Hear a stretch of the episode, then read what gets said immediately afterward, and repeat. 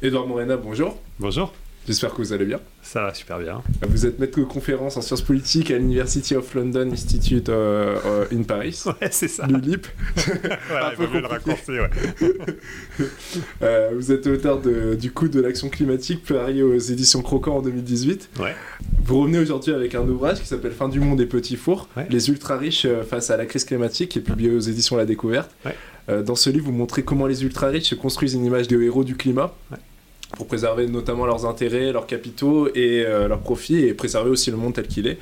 Euh, C'est un sujet qui s'ancre dans une actualité vraiment riche, puisqu'il y a eu euh, les débats, je pense à l'année dernière, avec les jets privés, Mm.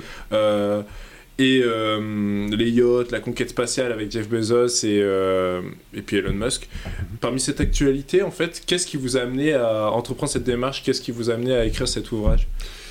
C'est vrai qu'il y avait euh, tous ces débats autour des jets privés, notamment en France, euh, avec euh, les, comptes Twitter enfin, qui suivaient les, jets privés de Bernard Arnault. donc il y avait une forme d'actualité. donc c'est clair que ça, ça, ça a quand même joué un rôle dans. Ça, ça, ça, on va dire, ça m'a motivé un peu plus pour, pour écrire ce bouquin. Après, c'est vrai que c'est un bouquin qui finalement est un peu dans la, continuité de, l'autre livre que vous mentionnez sur la philanthropie climatique que j'avais publié euh, donc en français en 2018, mais qu'en fait à la base j'avais publié en anglais euh, en, 2000 en 2016. Euh, et, quelque part c'est un peu voilà donc ça, ça- en fait c'est une sorte de continuité dans le sens où dans ce livre je m'intéressais aux fondations climatiques et là pour le coup je m'intéresse plutôt aux philanthropes donc c'est-à-dire aux personnes qui qui sont à l'origine de de ces fondations. Donc donc il y a un peu un mélange des deux. Il y a à la fois une sorte de volonté de d'approfondir en quelque sorte un travail que j'avais fait et en même temps, effectivement, euh, on va dire une opportunité qui était aussi liée à, l'actualité un peu brûlante euh, euh, d'un intérêt pour les modes de vie euh, climaticides des ultra riches, dans un contexte en plus où il y avait une sorte de sécheresse, euh, donc cette sorte de décalage en quelque sorte entre le, les modes de vie euh, des, riches et euh, euh, la sécheresse à laquelle on était tous un peu confrontés. Euh, effectivement, ça m'a aussi euh, donné envie de- d'écrire ce livre. Dans ce livre, justement, vous vous intéressez à cette set climatique. Mhm. Qu'est-ce qui la définit Qu'est-ce qui, enfin, Quelle est cette catégorie de personnes, en fait? En fait, je m'appuie beaucoup sur un sorte de concept euh, qui a été un peu inventé. Alors, c'était pas du tout un concept scientifique, mais c'est un, un terme qui avait été employé par un, un climatologue euh, qui s'appelle Kevin Anderson, donc euh, du, de, du- de l'Institut Tyndall au, au Royaume-Uni. Donc, c'est un, un climatologue qui est, qui est aussi assez engagé, on va dire, dans le débat, dans le débat climatique, qui a un regard un peu critique aussi sur, sur son orientation actuelle. Et lui, en fait, il utilisait le mot. Enfin, à un moment, il a écrit un, petit texte, je crois que c'était dans, dans Nature, euh, un peu à la suite, je crois que c'était à la suite de la COP 21, où il faisait un peu le bilan de son expérience de la COP. Et c'est là où il parlait de euh, climate literati. Alors, je trouvais pas vraiment la traduction en français, donc je me suis dit, ça, enfin, c'est un peu jet set climatique.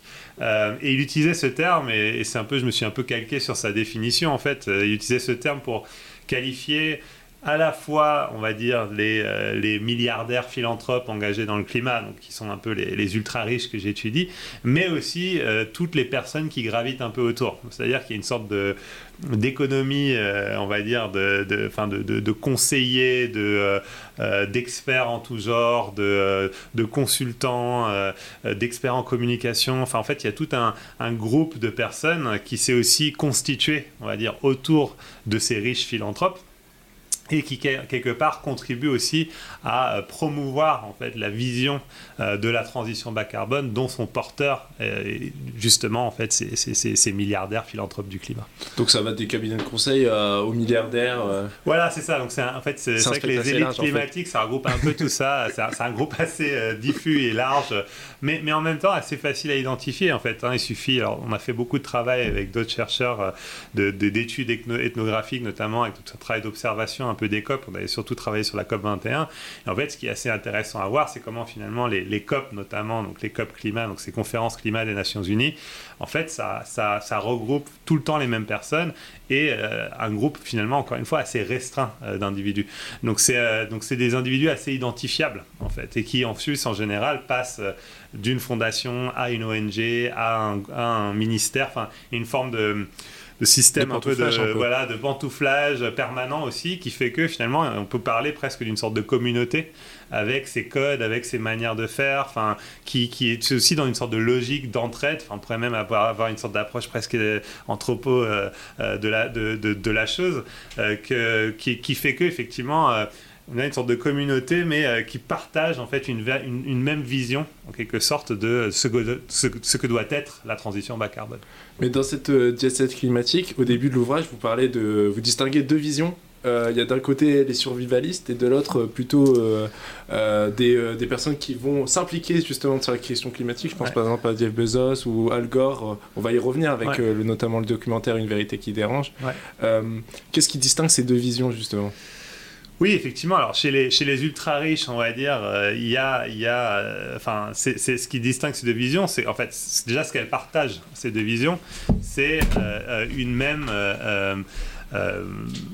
conscience du problème en fait. Il y a une sorte de prise de conscience de la part de ces, de ces deux groupes d'individus quant à, la, à la, la, réalité du problème climatique. Donc il n'y a pas du tout une volonté de la nier de leur part.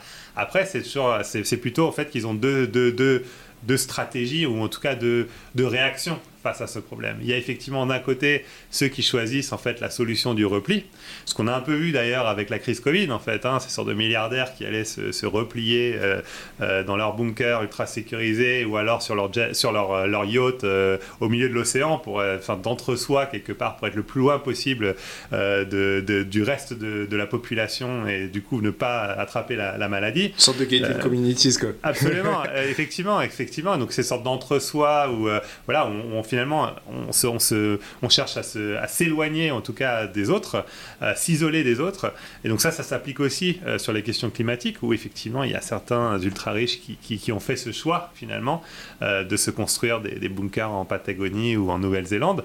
Euh, mais il y a aussi une autre catégorie, et c'est plutôt celle-là qui m'intéresse en dans le livre, c'est plutôt celle qui, qui, décide un peu de mouiller la chemise, en disant en fait on va pas, on va pas chercher à, s'isoler, mais on va plutôt chercher à orienter, on va dire, le débat climatique euh, pour que euh, les, choix politiques qui sont faits pour faire face à la crise climatique, à la fois pour essayer de, l'atténuer, euh, mais aussi de s'adapter aussi à cette crise, mais en fait, ces choix-là, finalement, protègent nos intérêts, nos intérêts de classe, au fond.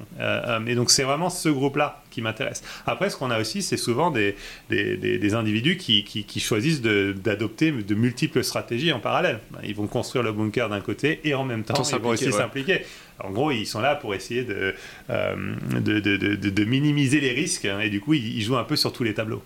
Mais à partir de quoi ils vont s'impliquer justement Puisque dans l'ouvrage, vous parlez d'une euh, vérité qui dérange, du coup, le documentaire de Al Gore, mhm. que, en fait, que j'avais vu une fois, enfin, par hasard et tout, et j'avais pas vu euh, à quel point il était important justement dans cette bifurcation. Est-ce que c'est vraiment à partir de ce moment-là qu'ils vont commencer à s'impliquer ou y a-t-il une période où c'est à ce moment-là, alors c'est un petit peu avant, mais on va dire effectivement, en fait, ce, documentaire, quelque part, il, euh, euh, euh, il est important parce que c'est aussi le moment de sa sortie, en fait. C'est un moment qui coïncide avec une sorte de, montée en force de l'enjeu climatique dans les médias mais aussi au niveau politique.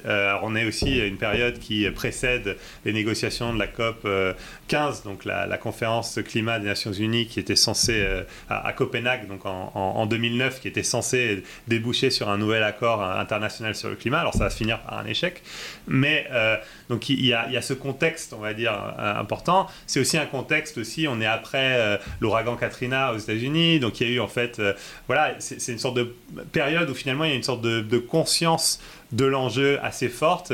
Et aussi où on commence à avoir en fait des euh, enfin en tout cas à prendre conscience à vraiment voir en fait euh, le changement climatique euh, en action notamment à travers la, multiplication d'événements climatiques extrêmes de type Katrina par exemple. Donc on va dire c'est un contexte encore une fois qui est marqué par une sorte de montée en force de l'enjeu.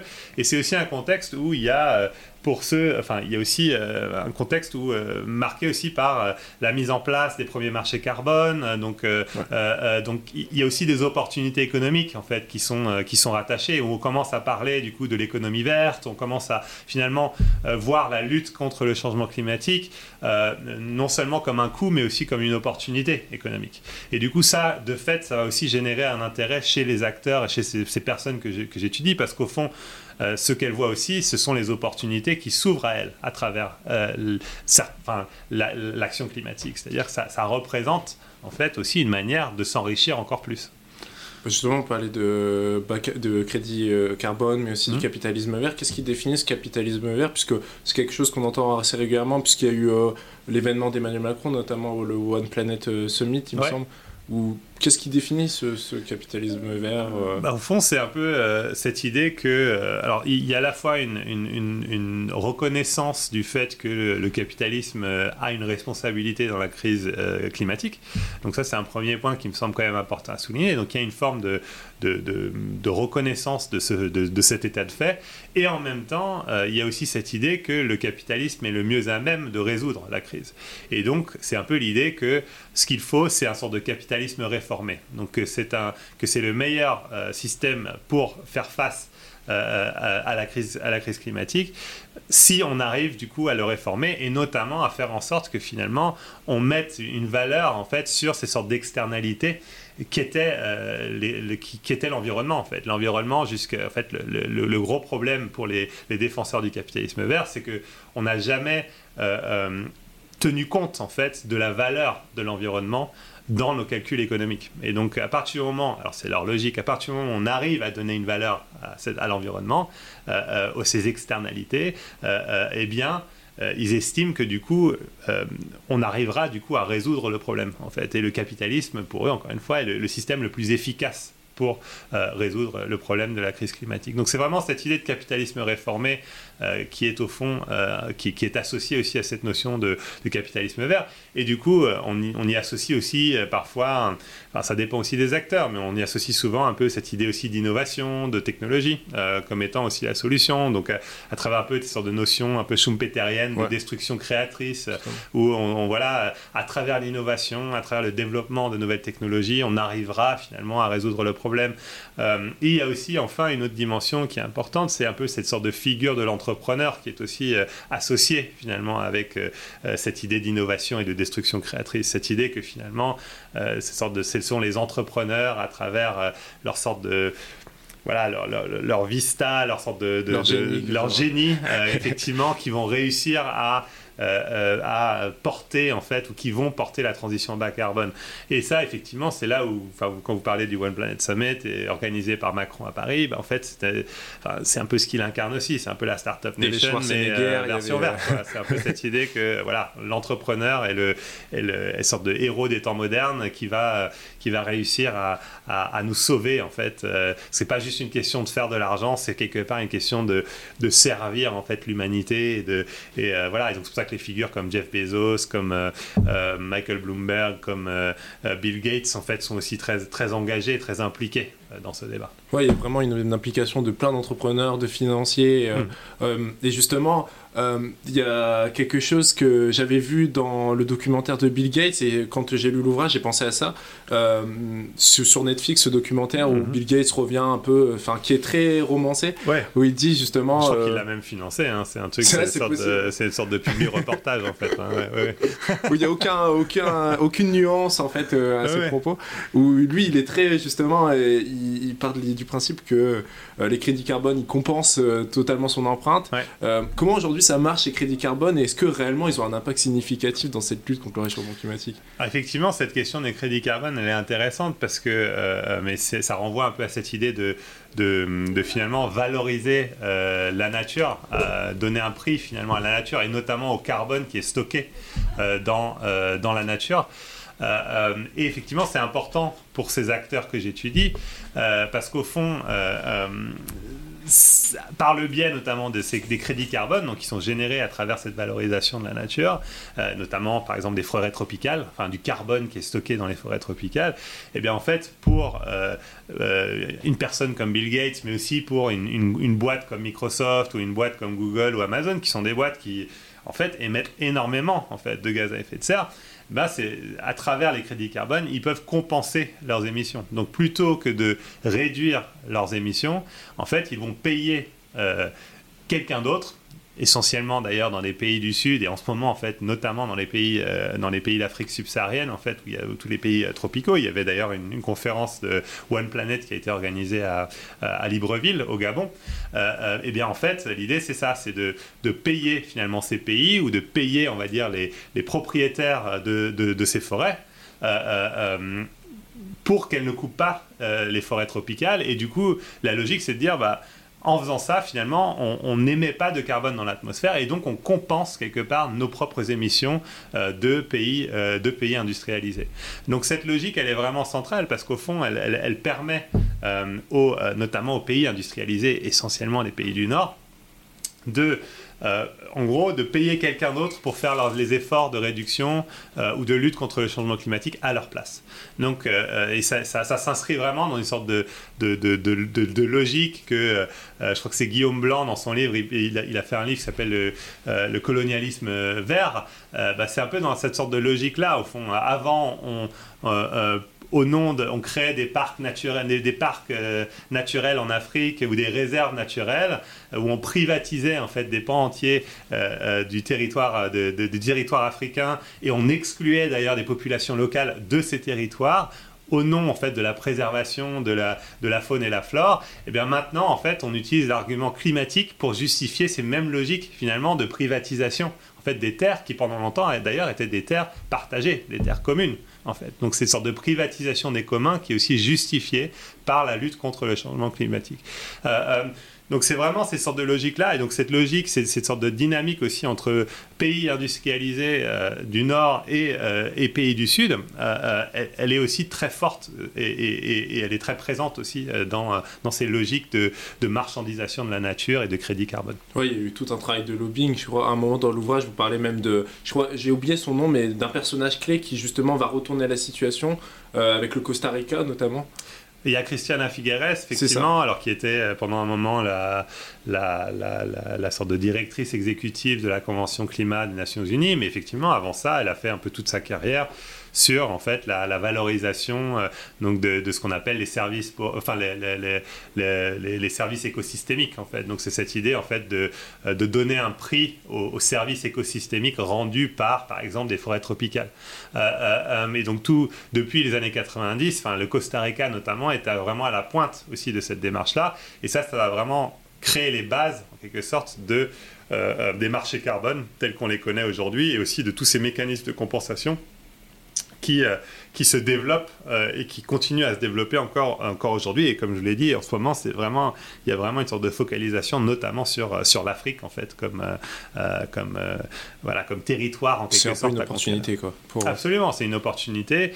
C'est une opportunité aussi pour les dirigeants politiques de ces pays-là. Je veux dire, c'est que si vous prenez justement l'exemple du Gabon, ben, en fait, pour, pour le président Bongo, c'est aussi une opportunité à la fois parce qu'au fond, je pense qu'il y a aussi il y a une forme d'enrichissement qui est possible pour les élites de, de, de, de son pays, euh, mais aussi ça lui permet aussi de se payer en fait une image, une sorte de respectabilité aussi sur la scène internationale. Surtout que là, je pense qu'ils sont à quelques mois aussi des élections, des élections là-bas.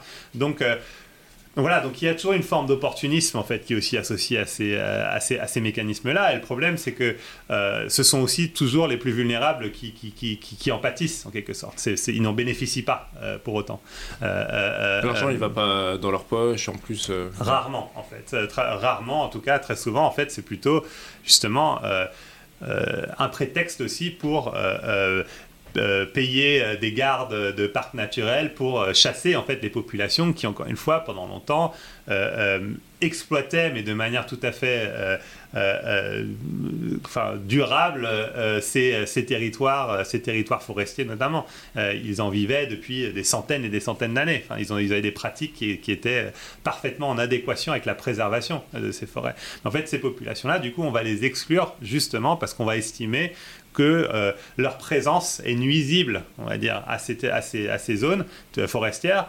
Et donc, quelque part, que euh, ça, le risque, c'est que ça dévalorise aussi euh, ces, ces, zones forestières, encore une fois, qui sont riches en carbone. Il y a pour amener tout ce capitalisme vert, il y a, il y a les agences de communication que vous analysez, mhm. et justement qui vont vraiment s'impliquer, vraiment participer à ce débat et à, à promouvoir ce capitalisme vert. Et on voit qu'il y a vraiment euh, un tournant à partir de la COP21. Et quel est le rôle, en fait Comment ils ont réussi justement à imposer cette idée de capitalisme vert? Il y a le nom de Fenton qui revient beaucoup. oui, oui, c'est tout en fait, c'est toute une industrie en fait euh, euh, de la communication et notamment des communicants, des experts en communication qui se sont un peu spécialisés dans les questions environnementales en fait. Donc encore une fois, il y a aussi euh, c'est aussi ça qui est intéressant à analyser, c'est toute une sorte d'économie aussi euh, du capitalisme vert, on pourrait dire. C'est-à-dire que, en fait, c'est aussi un, presque devenu un secteur à part entière. C'est-à-dire toutes les boîtes de conseil, les, experts en communication, en fait, ils, vivent aussi de ce travail euh, autour de l'enjeu autour de l'enjeu climatique. Mais la question de la communication, elle est, elle est, vraiment, elle est vraiment centrale. surtout depuis effectivement la COP 21 pourquoi ben, En fait, ça, a trait à la nature même de l'accord de Paris, qui est sorti de la COP 21, donc en, 2015. Parce qu'en fait, c'est un accord, donc cet accord international, ce nouvel accord international sur le climat, c'est un accord qui, euh, est très particulier dans le sens où euh, euh, euh, le seul élément contraignant, en quelque sorte, c'est cet objectif de température. Cette idée qu'il ne faut pas euh, 1,5 ou enfin 2 degrés, mais c'est possible 1,5. parce que même les 1,5, c'est un objectif qui est très politique aussi quand on, quand on analyse de, ça de près. Mais du coup, c'est un peu ça qui est contraignant, mais en même temps, c'est une contrainte très, toute relative, parce qu'en fait, c'est une contrainte à l'échelle globale, c'est-à-dire qu'on s'est fixé une contrainte en tant que planète. Euh, et ça, c'est très différent que de fixer une contrainte par pays, euh, qui tiendrait compte d'ailleurs de la responsabilité historique. Parce que voilà. Mais, mais, du coup, euh, donc en fait, l'accord de Paris, il a cet unique élément qui est contraignant, mais en fait, tout le reste est centré sur les, les, les, les efforts volontaires. C'est-à-dire que ce sont les pays qui décident par eux-mêmes du niveau de réduction d'émissions qu'ils vont, qui, vont chercher à, à atteindre. Euh, donc des objectifs qui se fixent, en fait, c'est chaque pays qui le décide. Et du coup, en fait, il le fait volontairement. Et donc à partir de là, en fait, les, seuls instruments dont on dispose pour essayer d'accroître en fait, euh, on va dire le niveau d'ambition euh, des États, mais aussi des entreprises, mais aussi des, des, citoyens individuels, finalement, c'est de, de, créer un sorte de cadre incitatif qui justement amènerait les gens à par eux-mêmes décider de réduire leurs émissions. Donc c'est là où la communication joue un rôle important, parce qu'au fond la communication elle est aussi là pour, construire un récit, un récit enchanteur qui, on l'espère, euh, à la fois enchanteur, mais aussi, euh, et c'est là où la, question de la peur aussi elle est très importante, nous amène en fait par nous-mêmes à réduire nos émissions. Euh, euh, donc en fait les communicants pour moi depuis Paris, depuis l'accord de Paris, ils sont, en fait ils occupent une place vraiment centrale dans la gouvernance climatique internationale. Euh, mais du coup en même temps, il y a aussi beaucoup de risques liés à ça parce qu'au fond ça amène parfois aussi à des formes de simplification, ça amène aussi parfois à justement une forme d'instrumentalisation aussi, par exemple de l'urgence, où on va finalement se servir de l'urgence pas seulement pour euh, essayer d'amener les gens à agir, mais aussi pour marginaliser en fait des voix discordantes, marginaliser des personnes ou des voix qui, enfin des voix qui sont porteuses peut-être d'une euh, d'une vision euh, différente en fait de la transition bas carbone que celle qui est associée au capitalisme vert. Donc des gens qui peut-être voudraient faire plus en termes de justice sociale, des gens qui voudraient combiner la lutte contre le, changement climatique avec, voilà une sorte de logique de rupture effectivement euh, et donc toutes ces voies, on va dire, qui sont euh, différentes, qui portent aussi une vision différente de la transition bas carbone, bah, elles sont aussi de fait un peu marginalisées euh, par le biais de cette instrumentalisation de l'urgence. Pourquoi? Parce qu'en fait, on va dire non, mais on n'a pas le temps en fait d'avoir ces conversations politiques sur le type de transition, etc., etc on a plutôt intérêt, compte tenu du fait qu'il nous reste 5 ans pour agir, à se servir des solutions qui existent déjà. Et les solutions qui existent déjà, ce sont euh, justement les marchés carbone, euh, les technologies existantes, etc. etc. Euh, donc, donc en fait, pour moi, c'est aussi ça, en fait, le danger, en fait, avec cette sorte de, de, de, reprise en main aussi du, débat par ces communicants et ces experts en communication, c'est que dans une sorte de logique de simplification, eh ben, en fait, ils amènent aussi une forme de dépolitisation de l'enjeu, une sorte de fausse dépolitisation de l'enjeu, parce que c'est très politique, en fait, la, la vision dont ils sont porteurs. Euh, euh, et qui, qui, qui, empêche en fait tout euh, débat qui pour moi est quand même important sur le type de transition que l'on veut en fait. donc aller au-delà du constat du problème, je pense que le constat il est, il est là, il y, a il y a un consensus sur la science du climat, mais par contre il n'y a pas à mon sens de consensus sur le type de transition que l'on veut. mais pourtant, quand on entend leur discours, on a l'impression en fait que si, en fait, qu'il n'y a qu'une seule voie possible. En fait.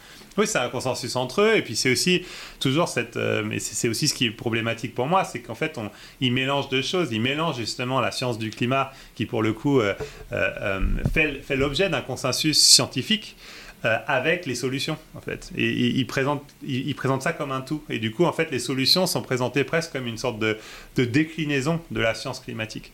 Alors qu'en fait, il n'y a pas en fait de déclinaison ou de, de, lien en fait linéaire entre la science et les solutions euh, euh, que eux nous présentent. Euh, non, en fait, il y a de multiples solutions possibles, mais ça, ça doit faire l'objet d'un vrai débat démocratique. Euh, euh, ça doit, et aussi, on doit, on doit s'interroger du coup aussi aux intérêts, en fait.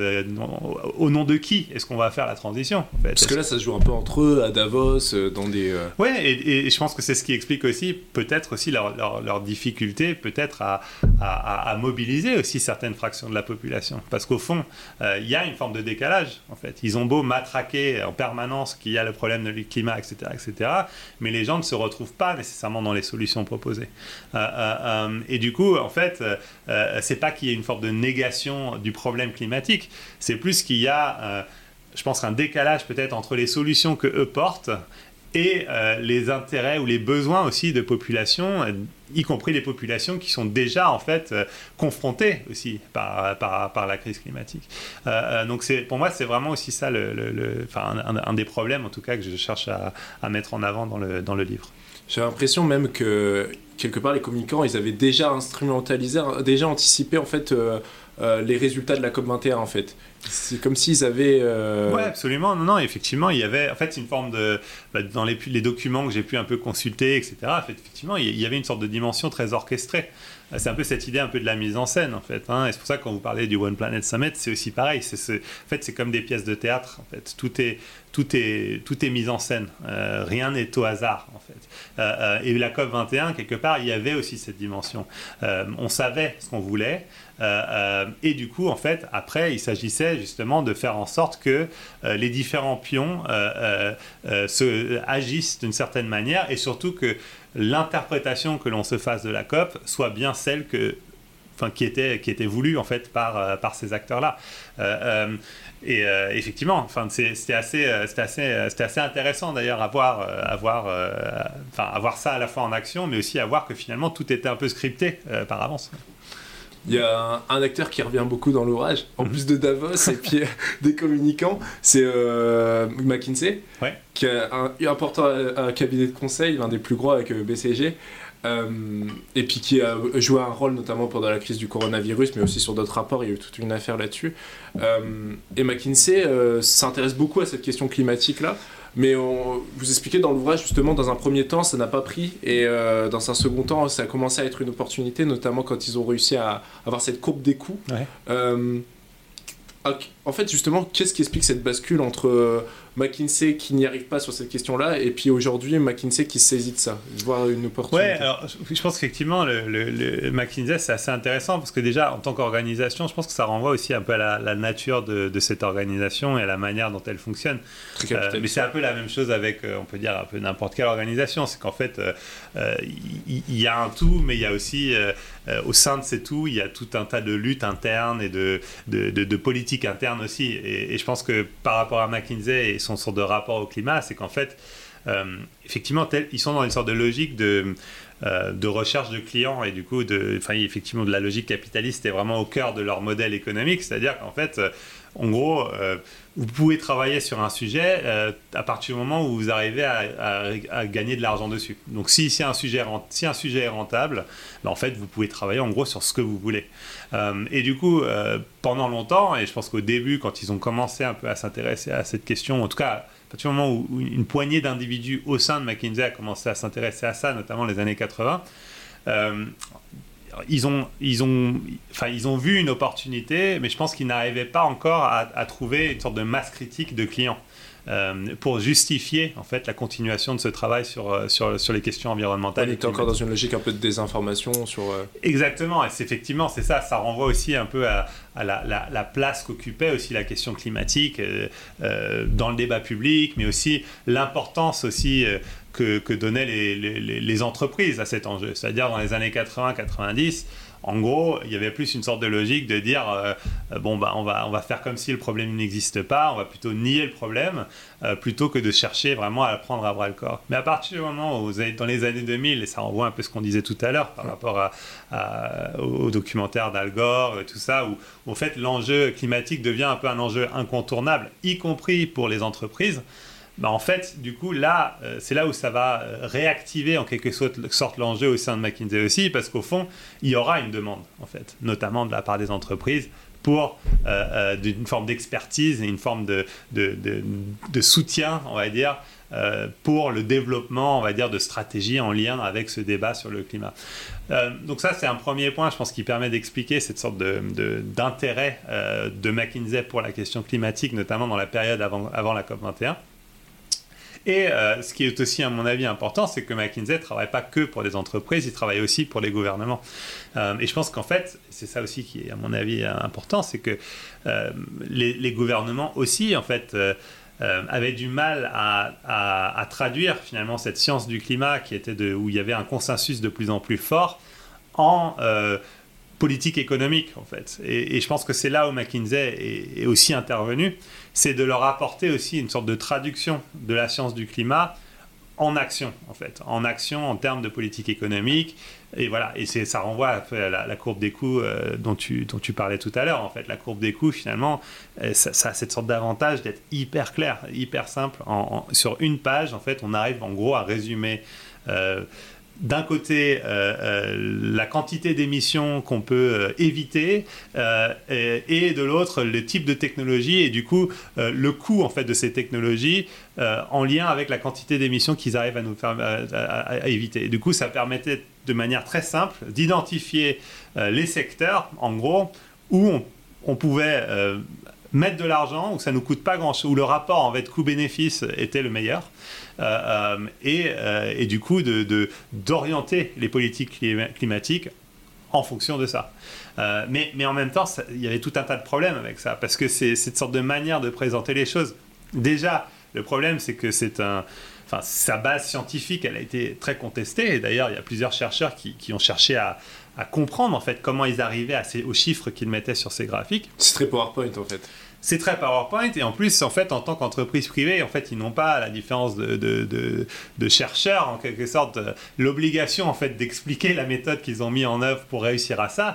Eux en fait au nom de la, du secret de la confidentialité etc en fait c'était une sorte de boîte noire. Il fallait leur faire confiance par rapport aux chiffres qu'ils indiquaient sur leur graphique et, du coup, effectivement, je pense que ça, ça a soulevé pas mal de questions. Et par, ailleurs, et ça renvoie un peu au point que tu disais sur le côté PowerPoint, c'est que c'est une manière ultra simplifiée de présenter les choses qui, du coup, euh, enlève en fait toute la, complexité de ces enjeux et notamment en fait des dimensions sociales, politiques, etc.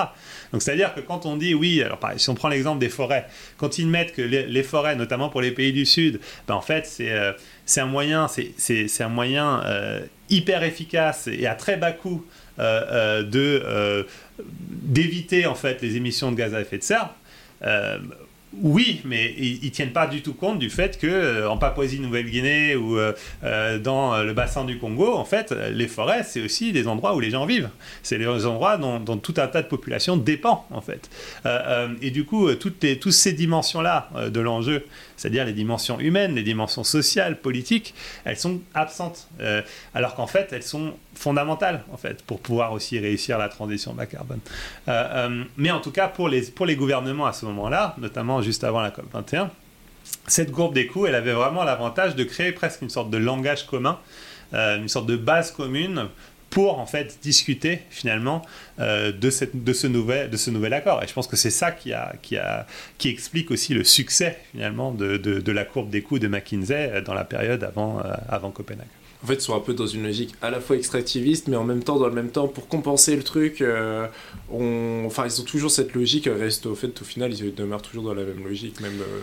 Oui, oui, non, absolument. Et puis, en fait, il y a aussi le fait que, euh, en fait, ils produisaient des courbes des coûts pour tout un tas de clients. Donc, en fait, voilà, enfin, je sais pas, l'industrie, je ne sais pas quelle industrie de l'énergie, par exemple, de, l'Allemagne, les a payés pour faire une courbe des coûts sur, voilà et de fait, il y a aussi ce côté-là, c'est qu'à partir du moment où votre, votre client, euh, en fait, travaille dans le domaine de l'énergie, parfois est à la tête aussi de centrales à charbon, etc., bah, de fait, ça va peut-être vous amener à mettre le paquet sur euh, la capture de carbone ou des technologies qui sont euh, potentiellement euh, utilisables, on va dire, pour capter en fait le carbone émis par des centrales à charbon. donc en fait ça, ça, posait tout un tas de problèmes en fait et ça renvoie finalement au fait que McKinsey en fait c'est une entreprise et du coup quelque part le, ils ont aussi un besoin de satisfaire aussi leurs clients. Enfin, il faut qu'ils faut qu'ils répondent aussi à la demande qui leur est faite. Euh, euh, et du coup, de fait, ça, ça, ça, on va dire, ça, ça, ça mène, ça, ça crée une sorte de Enfin, ça, soulève en tout cas des questions pour moi qui sont assez importantes sur, euh, sur les fondements en fait de leur, de leur, de leur calcul. mais en tout cas, et aussi ça contribue à vraiment simple. Pour moi, le principal problème, c'est que ça, sursimplifie en quelque sorte l'enjeu le, climatique et ça participe finalement à ce que je disais tout à l'heure, à cette sorte de fausse linéarité entre science du climat et solutions. En fait, cette idée qu'en fait les solutions que eux proposent sont une sorte de traduction en, euh, langage économique de la science euh, de la, des climatologues. Un peu comme on retrouve dans l'ingénierie en fait. Un peu. Oui, absolument, ouais. Enfin, ces logiques-là, elles sont aussi présentes, absolument, oui. Donc, euh, non, non, c'est ça. Donc, mais en tout cas, ils ont clairement vu qu'il y avait une opportunité économique. Et c'est ce qui explique aussi le fait qu'ils aient autant travaillé sur l'enjeu dans la période avant Copenhague, parce qu'ils voyaient en fait qu'il y avait un vrai besoin d'une sorte d'expertise euh, sur, le, sur le climat. Et du coup, eux, euh, ils ont réussi à s'engouffrer dans cette brèche avec d'autres, d'ailleurs, d'autres grosses boîtes de conseil aussi. Hein. Aujourd'hui, vu qu'il y a tous ces acteurs-là, ils ont un peu un, enfin, ils ont un peu un agenda climatique en soi. Et qu'est-ce qui caractérise en fait? Puisqu'au final, euh, ces acteurs-là, McKinsey, mm. Davos, ont en réalité se sont saisis de ce truc-là et ils ont un agenda. Qu'est-ce qui le définit et comment justement le renverser pour que ça soit. Euh, justement, c'est la question que vous posez dans l'épilogue. Euh, faut-il manger les riches? Comment justement renverser, renverser cet euh, agenda climatique? Bah, L'agenda climatique, ça renvoie un peu à ce qu'on se disait tout à l'heure, en fait. Je pense que ça. Enfin. ça renvoie pour moi fondamentalement, et c'est ce que j'aborde un peu dans l'introduction du livre, ça renvoie, je pense, à cette idée ou à cette, sorte de prise de conscience en fait de la part euh, des, élites économiques notamment euh, sur, euh, on va dire, le problème du climat, mais aussi en fait les conséquences potentielles de, la crise climatique sur leur pouvoir politique, leur pouvoir économique. C'est-à-dire qu'en fait, il y a une sorte de, prise de conscience que finalement la crise climatique, euh, elle va à la fois potentiellement euh, affecter euh, leur, riche, leur, leur, leur, pouvoir économique. Pourquoi? Bah, Parce qu'en fait, l'argent et la richesse dont ils, dont ils disposent, bah, en fait, c'est pas juste planqué sous le matelas, mais c'est de l'argent qui est investi dans des choses très très concrètes, en fait. Et ces choses très concrètes, bah, elles sont aussi exposées, en fait, aux événements climatiques extrêmes. Ou alors, quand ils achètent des actions de, chez Total ou chez, ou chez Shell, bah, en fait quelque part, ils s'exposent aussi aux problèmes climatiques, notamment par le biais des politiques euh, climatiques qui vont peut-être être mises en œuvre. Donc, en fait, il y a une forme de vulnérabilité de ces acteurs. Euh, alors, c'est une vulnérabilité qui est quand même très particulière et je pense qui, est, euh, est peut-être Elle est très particulière dans le sens où c'est pas la vulnérabilité d'un paysan du Bangladesh qui, pour le coup, euh, euh, sa, vie est véritablement en jeu. En fait, il est clairement déjà en fait en train de, subir les effets de la crise climatique. Mais donc c'est une vulnérabilité spécifique, mais, c'est quand même une vulnérabilité. C'est-à-dire qu'il y a quand même un risque pour ces, il voit quand même un risque dans le, le changement climatique. Le, changement climatique présente un risque pour ces, pour ces personnes-là. Et donc à partir de là, en fait, ils ont intérêt à agir. Ils ont intérêt, du coup, à, euh, se servir, en fait, du pouvoir euh, économique et politique dont ils disposent pour essayer de mettre en œuvre, en fait, des politiques, euh, notamment en matière de transition bas carbone, qui, si possible, contribuent à réduire les émissions de gaz à effet de serre, donc, participent finalement à un effort de réduction des, émissions de gaz à effet de serre, parce qu'au fond, c'est aussi dans leur intérêt de le faire mais en même temps, c'est ça qui est aussi fondamental, garantissent leurs intérêts, en fait. Euh, et si possible aussi, euh, créent des nouvelles opportunités d'enrichissement. Euh, donc c'est pour ça qu'ils investissent finalement ces, ces, espaces de pouvoir que sont Davos, etc. Parce qu'en fait, encore une fois, ils ont un intérêt aussi à agir sur le climat, à faire quelque chose en fait pour, pour face à la crise climatique. Donc c'est pour ça que c'est pas juste du greenwashing. Il y a peut-être un peu de ça, mais en même temps, en fait, il y a une forme de sincérité toute particulière. Je pense qu'il y a une vraie inquiétude. Encore une fois, c'est une inquiétude de riche, donc c'est pas la même que sûrement la, la vôtre, la sienne ou la mienne, mais il y a une inquiétude parce qu'ils voient en fait dans la crise climatique potentiellement une source de euh, d'instabilité, aussi d'instabilité politique, etc., etc. Et du coup, face à ça, ils, considèrent qu'il faut essayer d'agir, en fait. Et ça, encore une fois, ça peut prendre différentes formes, mais ça peut aussi prendre des formes euh, beaucoup plus répressives. Donc il y a une forme de sincérité, en fait, dans leur engagement. Oui, il y a une, forme de sincérité, encore une fois, elle, est très spécifique. Euh, et elle n'est pas nécessairement altruiste, en fait. Elle est, elle, elle, est avant tout motivée par leurs propres intérêts, en fait, ou les risques qu'ils perçoivent euh, par rapport à eux, en fait, et, la classe sociale dont ils font partie. Euh, euh, donc, mais, mais effectivement, je pense que quand Al Gore ou, ou, autres se disent préoccupés par le problème climatique, ben, en fait, bah oui, je les crois, en fait, dans une certaine mesure. Mais, mais encore une fois, je pense que c'est juste que leur préoccupation, c'est pas juste. Enfin, c'est pas une, préoccup, une préoccupation d'abord et avant tout euh, pour les conséquences que ça va avoir sur eux, en fait. Eux et leurs familles et leurs proches, en fait. Euh, euh, donc c'est en ce sens-là qu'on peut parler effectivement d'une forme de sincérité. Donc si on s'attaque à la racine, en réalité, en fait, on peut commencer à renverser, commencer à réfléchir, à, transformer et proposer aussi une autre forme de projet. Oui, alors c'est vrai que, enfin, pour revenir sur le, dernier chapitre quand dont tu parles, en fait, c'est moi, effectivement, c'est. Enfin, c'était un chapitre, euh, voilà. Enfin, je, pense que le, livre, il cherche d'abord et avant tout un peu à décrypter en fait euh, ce, qui, est fait, à essayer de, raconter un peu euh, l'histoire en fait de, de, leur engagement en fait, de manière, enfin voilà, que j'ai voulu essayer de, enfin le plus détaillé possible. Après. il fallait que je trouve une conclusion, donc il fallait aussi, voilà, Enfin, euh, surtout euh, que bon, je pense que le livre il peut être assez. enfin, quand on le lit, on, on, peut être un peu, euh, ça peut être un peu déprimant, je pense, de se dire que quand on quand on voit en fait ce à quoi on est, enfin, on est confronté en quelque sorte. Euh, mais, en même temps, je pense qu'effectivement, je, me suis volontairement appuyé un peu sur des choses qu'on a vues en fait récemment et qu'on voit d'ailleurs en ce moment aussi autour des, même autour des mouvements euh, contre la réforme des retraites, autour des soulèvements de la terre. Je pense qu'il y a des choses hyper intéressantes qui sont en train d'émerger, qui euh, finalement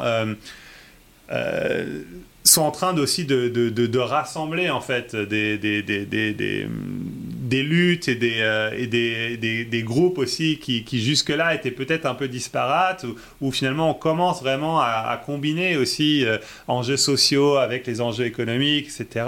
On commence aussi à, à, à construire aussi une critique des ultra-riches et de leur responsabilité dans la crise, mais encore une fois, en ne se limitant pas juste à leurs habitudes de consommation, mais en s'intéressant aussi à l'impact en fait euh, climatique de leurs investissements, etc., donc de leur fortune aussi. Euh, euh voilà, donc, je pense qu'il y, a tout un tas de choses en fait qui sont en train de d'émerger en fait, qui, qui pour moi sont, sont plutôt encourageantes. et du coup, voilà, donc je suis pas je suis pas du tout découragé en fait. Hein. Après, je, je, suis aussi enfin, je suis vraiment pas du tout euh, bien placé pour, euh, pour dire, euh, pour, pour une sorte d'approche prescriptive en disant voilà ce qu'il faut faire. Parce qu'en fait, il y, a y a tellement de gens, de, que ce soit des, des, penseurs, des chercheurs, mais aussi des activistes qui, qui, qui, ont fait ce travail de réflexion et qui le portent en permanence, qui, à mon avis, voilà, ils seraient tout à fait en capacité en fait de tracer une, une, une, une voie possible. Mais, mais justement, ce qui, ce qui, me semble vraiment essentiel, c'est de de, de, leur donner une voix, en fait, de leur permettre d'avoir une voix. Et d'avoir des clés d'analyse. D'avoir des clés d'analyse et justement d'avoir ce sort de débat contradictoire aussi. Et ce que je reproche quelque part un peu le, presque le plus en fait aux, aux, élites climatiques que j'analyse, c'est qu'en fait elles cherchent à, à, fermer le débat. En fait, elles ne veulent pas que ce débat contradictoire ait lieu et du coup euh, ils n'arrêtent pas de, ramener ou de, simplifier le débat en fait en disant qu'on est soit pour soit contre euh, le climat on est soit pour soit contre la science euh, etc et ça pour moi c'est totalement enfin c'est contre-productif et en plus c'est malhonnête. Parce qu'au fond pour moi, on est passé justement à, un stade où il y a une conscience de l'enjeu. Et maintenant, pour moi, la question qui se pose, c'est quelle, euh, quelle, euh, quelle transition on veut, en fait. Quelle transition on veut, quelle, et du coup, quelle, euh, voilà, et, pour qui on veut cette transition? Est-ce que c'est une transition pour une minorité ou est-ce que c'est une transition pour une majorité? Quel est le rôle de l'État dans cette transition? Enfin, pour moi, il y a tout un tas de questions, en fait, qui, qui, se posent, mais qui, qui, mais qui doivent être débattues, en fait. Et du coup, il faut pouvoir créer cet espace de débat, il faut donner une voix aussi à ces voix euh, justement, c'est toutes ces voix qui, foisonnantes là, qui, réfléchissent à ces questions-là et leur permettre aussi de, de s'exprimer, justement, sans qu'elles soient euh, tout de suite. Euh, pointées du doigt parce que elle ferait le jeu des climato-sceptiques, etc., etc. Parce que c'est aussi ça le genre de discours qu'on entend des fois. Hein. Et ça, c'est pour moi, c'est vraiment problématique. J'espère en tout cas ça permettra aux, enfin, que cet échange permettra aux éditeurs justement de saisir et de se ruer vers Fin du Monde des Petits Fours qui justement m'a vraiment apporté des clés de lecture euh, très importantes et très intéressantes. Ah, merci beaucoup. C'est gentil, merci beaucoup, merci pour l'invitation.